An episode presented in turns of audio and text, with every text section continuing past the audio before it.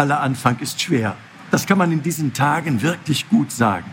Hier bei uns in Nordrhein-Westfalen hat in der vergangenen Woche die Schule wieder begonnen. Nach den langen Sommerferien und dem zuvor Corona-bedingten mehrwöchigen Unterrichtsausfall wahrlich kein einfacher Start, weder für Schüler noch für Lehrer. Und das nicht nur wegen der Maskenpflicht. Fast alles ist neu geregelt, neue Klassen, andere Aufteilungen, Abstände und, und, und. Es gilt, sich umzustellen und ganz neu oftmals wieder anzufangen. Aber auch in Büros und Betrieben, insgesamt in unserem Alltag, überall ist jetzt nach der Sommerpause ein Neuanfang angesagt oder schon begonnen worden. Nicht jedem schmeckt sofort wieder die Arbeit nach dem Urlaub. Dieser für viele nicht so leichte Neubeginn, der jetzt gefordert ist, ist eigentlich aber symptomatisch für unser ganzes Leben.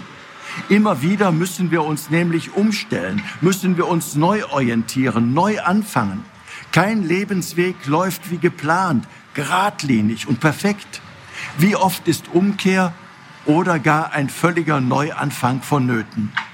Für uns Christen gehört ein solcher Neuanfang quasi zur Betriebssoftware, ist also tief in uns einprogrammiert. Seit dem biblischen Exodus, dem Auszug des Volkes Israel aus dem Land der Unterdrückung in Ägypten und dem Aufbruch in das von Gott verheißene gelobte Land.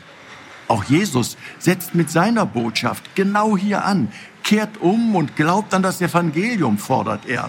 Also lasst Schuld und Not, Lasst all eure Ängste und Sorgen hinter euch. Brecht auf zu einem neuen Leben, zu einem Leben mit Gott. Werdet gerechter, werdet friedlicher und liebevoller eurem Nächsten gegenüber.